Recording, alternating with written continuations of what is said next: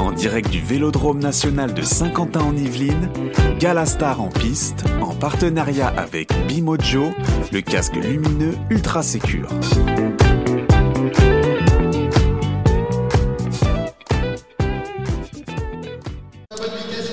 Voilà, toujours sur, euh, toujours sur Radio Cyclo, le gala euh, Star en piste. Et ben, le gala Star en piste, il y a des amateurs qui tournent, il y a des gens qui font des baptêmes, il y a des anciennes gloires du vélo et puis des, des, des, des, des, des gloires euh, plus récentes, hein, puisqu'on a avec nous, bonjour Christophe, nous avons avec nous Christophe Riblon. Bonjour, Alors, bonjour à tous. Tout le, monde, tout le monde évidemment se souvient de Christophe Riblon. 13 ans de carrière chez AG2R, une seule équipe. Hein, corporate, équipe, on reste ouais. dans la même équipe. Je suis fidèle, ouais. Fidèle, fidèle, fidèle en vélo. Euh, 13 ans chez. Non mais. Je vous permets pas. Non, non, je sais pas. Nous parlons de vélo. Bien sûr. Euh, le reste, euh, le reste on, ne, se- on ne se connaît pas. Euh, euh, 13 ans chez euh, AG2R la mondiale et euh, vous avez 38 ans. Euh, vous venez d'arrêter il y a deux ans et vous continuez un petit peu, c'est ça? Comment vous êtes, comment, comment vous êtes venu au vélo? Vous étiez un amateur, j'imagine, dans un club de votre région et vous avez été sélectionné, repéré, etc. Et vous êtes arrivé à AG2R la, la mondiale. Bah, ma première licence, j'avais 6 ans déjà, donc j'ai je Ah suis ouais, au vélo remonte. très très jeune. Ouais. C'est mon grand-père qui m'a mis sur le, enfin qui m'a proposé de faire du vélo.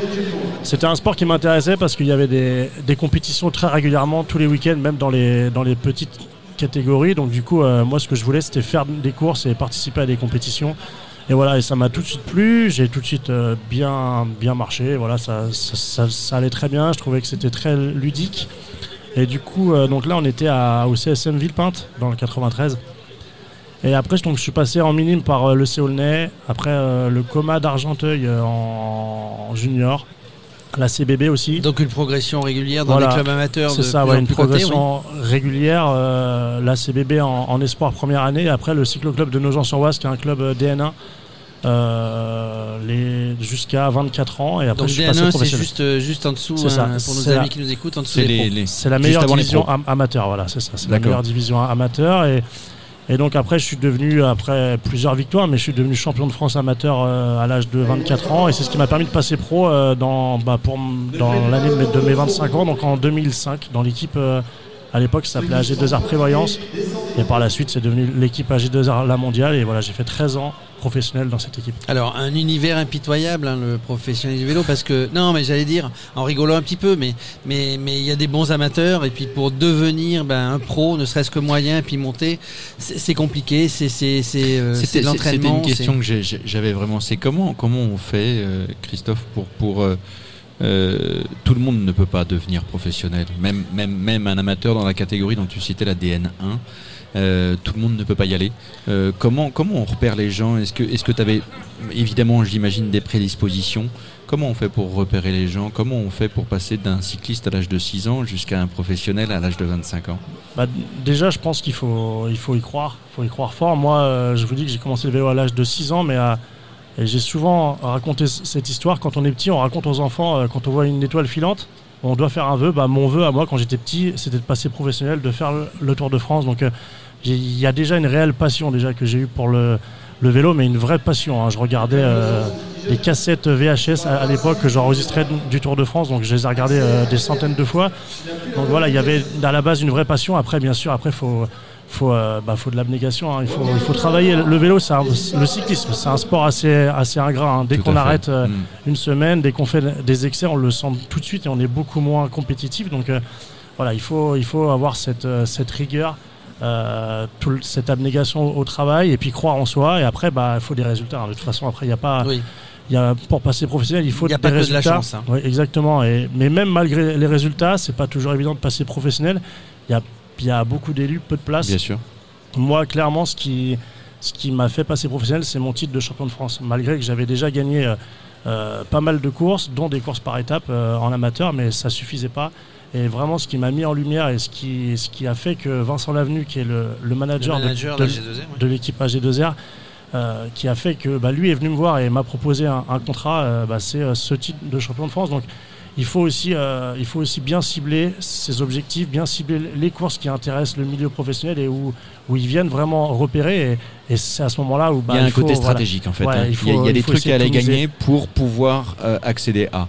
tout à fait, ouais, tout à fait. euh, voilà, il y a, y a certaines courses qu'on va gagner. Certes, ça va faire partie d'un palmarès, donc ça, veut- ça veut dire que le coureur a une certaine valeur. Après, il y a d'autres courses à gagner qui sont extrêmement importantes et où là, vraiment, on détecte. Et, et le championnat de France amateur en fait partie. Oui, ça met, ça met en lumière. Alors, vous disiez tout à l'heure que c'était un sport difficile. Moi, je pense que c'est un des deux ou trois sports les plus difficiles. Euh, si on ne s'entraîne pas, si on arrête une semaine. Euh, J'en ai pour preuve, moi, je, je- je regardais des, des- des courses amateurs à un moment donné. Et, et en cyclisme, au contraire d'autres sports, euh, si, si on n'est pas dans le coup, on est largué tout de suite. C'est-à-dire que dans les premiers kilomètres, on est à la ramasse, on est derrière. Il y a d'autres sports où on peut faire, euh, on peut faire illusion. Euh, dans le vélo, on peut pas faire illusion. Non, on peut pas tricher. Non. Dans le vélo, on peut pas tricher, même si on a euh, euh, une expérience, un acquis, de, un palmarès, même une certaine technique. On peut un tout petit peu exister, mais on, on pourra pas tenir très longtemps. Il faut du physique. hein. Dans le vélo, on n'est pas. Je sais pas si on prend l'exemple par exemple du foot. euh, je pense qu'avec une très bonne technique, on peut s'en sortir sur le- terrain, on peut se situer au bon endroit, réceptionner la balle correctement, faire une bonne passe. Dans le vélo, malheureusement, si on s'entraîne pas, si on n'est pas On est largué. rigoureux, on est, on est très vite largué. Et moi, je le vois euh, aujourd'hui. hein. En, en deux ans, euh, j'ai tout perdu hein, parce que je fais très peu de vélo aujourd'hui. Et, euh, et pour en avoir refait euh, cette semaine dans le cadre de ma formation, ça j'ai vu que j'ai vu que j'avais énormément de, de retard. pris J'ai pris Alors- cher, ouais, c'est ça. Alors C'est la- justement, bonne expression, on, ouais. on va, on va parler de reconversion. Avant de parler de reconversion, vous avez fait 13 ans, donc vous avez fait les grands tours, des grandes courses à étapes. Toutes les plus Euh, grandes boucles. Qu'est-ce qui en fait. vous a fait le plus rêver Les grandes boucles, le, Giro, le- la Vuelta, le, le Bah, Tour de France? Le Tour de France, bien entendu, euh, j'en ai fait 8. J'en ai fait 8. j'ai réussi à remporter deux étapes. Donc effectivement, ça Alors a été, lesquelles euh, bah, L'étape de Axe 3 Domaines en, en 2010. Donc de montagne. Ouais, et puis une autre étape de montagne, qui celle-là est, est- est mythique, c'est l'étape de l'Alpe d'Huez en, en 2013, Waouh. Ouais. où Ouais. on faisait la double montée. Donc euh, voilà, ça reste, euh, c'est clair que ça reste le, le grand moment de, de ma carrière. Et c'est ça aussi qui m'a, au-delà de ma carrière et de mes résultats, c'est ça qui aujourd'hui euh, continue à, à me, au fait, que je sois connu, à m'animer, comme vous dites, au fait aussi que, ça m'ouvre plein de portes euh, dans ma reconversion et, et dans mon après-carrière. Donc euh, voilà, ça reste euh, Parce que ça, c'est un mythe. c'est pas toujours évident quand même. Quand on a été sportif euh, à très haut niveau, à un moment donné, il faut savoir raccrocher les gants, hein, comme on dit. Euh, là, c'est Ah. c'est- c'est- c'est ranger le vélo, euh, en tout cas. Il y a des gants, il y a des gants à vélo. Oui, oui, aussi. On peut vrai. ranger les gants. Mais, mais globalement, il faut penser à l'après, et c'est pas toujours, euh, c'est pas toujours évident en fait. Ah, il, f- il faut penser à l'après. Moi, j'avoue que j'avais pas, j'avais très peu pensé, mais en fait, c'est juste que je voulais pas y, y penser. Donc, Oui. Donc euh, voilà. Mais euh, effectivement, aujourd'hui, moi, je sensibiliserais les jeunes à, y penser un petit peu, pas à se focaliser que sur ça, mais voilà, il faut quand même y penser un, petit peu. Moi, j'ai eu entre guillemets cette chance, comme je vous disais, c'est d'avoir euh, la notoriété grâce à cette victoire à l'Alpe d'Huez et du coup ça m'a ouvert pas mal de portes et notamment la télé sur la chaîne l'équipe c'est quelque chose que j'avais envie de faire d'essayer en après carrière euh, d'être consultant et ça se passe très bien depuis un an et demi ça va continuer encore l'année prochaine donc ça j'en suis très content et à côté de ça bah, j'essaye de faire autre chose pour mon avenir parce qu'à la télé ça va pas durer comme ça euh, 10 Ouais. ans donc, euh, euh, On quand vous vous en- accueillera euh, sur Radio Cyclo comme euh, consultant. Bah, avec euh, grand plaisir. Maintenant, Avec tu plaisir. anticipes, Christophe. mais et, voilà, et et- donc d'ailleurs, tu, tu, tu as des projets. C'est ça, ouais, Euh, ouais. J'ai des, projets qui pour l'instant restent assez vagues, mais en tout cas, moi, ma, volon- ma volonté, ce que j'ai vraiment envie, c'est de, c'est de rendre tout simplement au vélo ce qu'il m'a donné. Et moi, j'ai envie de continuer à être acteur dans le vélo et à, et à créer des projets dans le vélo. Donc, dans ce cadre-là, bah, je suis en train de, bah, de, cumuler deux formations en ce moment. Un, DEGEPS, euh, cyclisme traditionnel, donc ça c'est pour être entraîneur et directeur sportif. Et à côté de ça, je suis rentré aussi euh, dans une autre formation au Centre de droit et d'économie du sport à Limoges. Et là, c'est une formation plus pour être manager de groupe sportif professionnel. Donc, euh, voilà, je suis en double formation pour essayer d'avoir un, bagage, un bagage, euh, comment on dit, euh, Oui, complet, euh, des- un un bagage, voilà. universitaire entre guillemets, euh, en tout Oui, cas de la parce que pouvoir toucher parce à qu'un tout après. manager, il faut qu'il connaisse un petit peu la finance, il faut qu'il connaisse exact, euh, le, le, le droit. managériat, le droit, le droit le, du le travail. contrat, le droit du travail, Exactement. etc. C'est quelque chose. Il n'y a, pas beaucoup de place. hein, Il y a quelques équipes françaises, mais ça peut démarrer par une équipe amateur.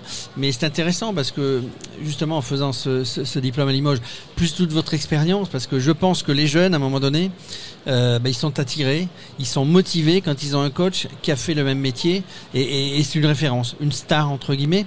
Euh, et je parle même dans d'autres domaines. Quand on veut manager, son autorité, c'est son expérience et son savoir-faire. Ouais, c'est avoir une certaine légitimité. hein, la légitimité, sorte, elle est là. La légitimité, elle est là par rapport à votre expérience. Donc, vous l'avez. Maintenant, il faut acquérir d'autres C'est choses. ça, voilà. Moi, je- je- moi aussi, je suis un petit peu d'accord avec vous. Après, au-delà de la légitimité, il faut avoir des compétences et c'est ce que je suis en train d'acquérir aujourd'hui. Donc, euh, donc voilà, je. Tu seras hyper complet en fait pour pouvoir. Bah, euh, J'espère en tout ouais, cas. ouais, non, Est-ce que, est-ce que je le serai? Je, je sais pas, mais en tout cas, je travaille pour ça et c'est c'est- c'est mon objectif et ma vision des choses. ouais.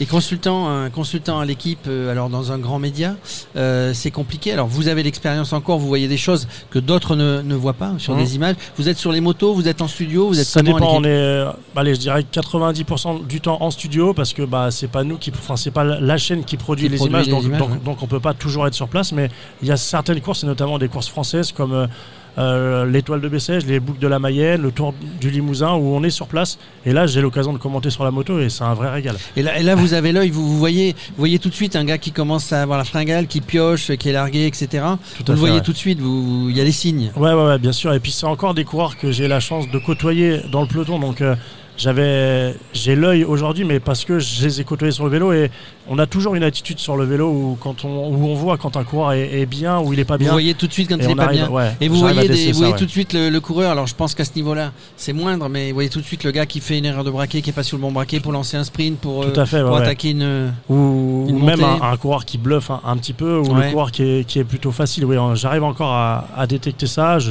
J'espère que ça va encore me durer Ah, vous êtes- un petit peu. Vous êtes des malins les cyclistes. hein. Vous faites Non, mais il semblant faut, des fois. Il faut et- observer, hein, il faut observer, hein, bien sûr. non, mais, bah, ça fait partie du, du secret de la réussite aussi. hein, Ouais, c'est mais aussi ça qui fait même dans le sport de façon générale, même dans le tennis ou autre, ils s'observent énormément les uns les autres pour aussi pour progresser, Faut- se former, acquérir de faut réussir l'expérience. à cacher ses faiblesses, parce que sinon, euh, bah, sinon c'est ce qu'on donne à, à l'adversaire pour qu'il puisse nous attaquer au moment où ça va pas. Donc, euh, non, non, oui, ça, ça fait partie des, des petites choses et ça fait partie aussi de ce que j'appelle l'intelligence de course.